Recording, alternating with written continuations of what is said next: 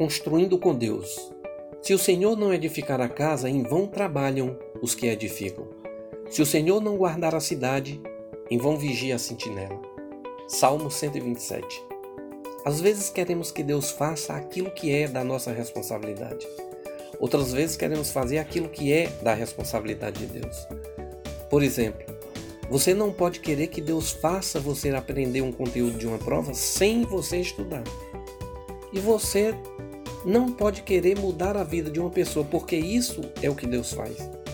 O rei Salomão, aqui nesse salmo, diz claramente que você é o responsável pela construção da casa. Aí Deus vem e edifica com as suas bênçãos. Você não pode querer que Deus faça o que você tem que fazer.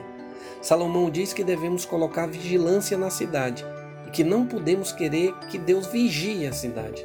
Nós colocamos um vigia e Deus guarda a cidade. Precisamos de uma fé operante, que se mova, que seja responsável.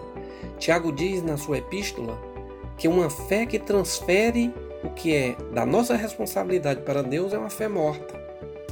Se um irmão ou uma irmã estiverem carecidos de roupa e necessitados do alimento cotidiano, e qualquer dentre vós lhe disser: Ide em paz, aquecei-vos e fartai-vos, sem, contudo, lhe dar o necessário para o corpo, qual é o proveito disso?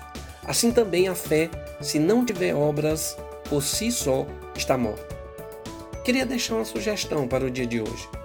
Você vai escrever três coisas que pode fazer para que sua fé se torne mais operante. Pode ser um telefonema para alguém que você conhece e sabe que precisa de consolo. Pode ser um cuidado ou uma palavra de ânimo para sua esposa, esposo, irmão ou amigo.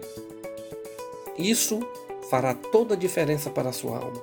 A Bíblia diz que mais bem-aventurado é dar do que receber.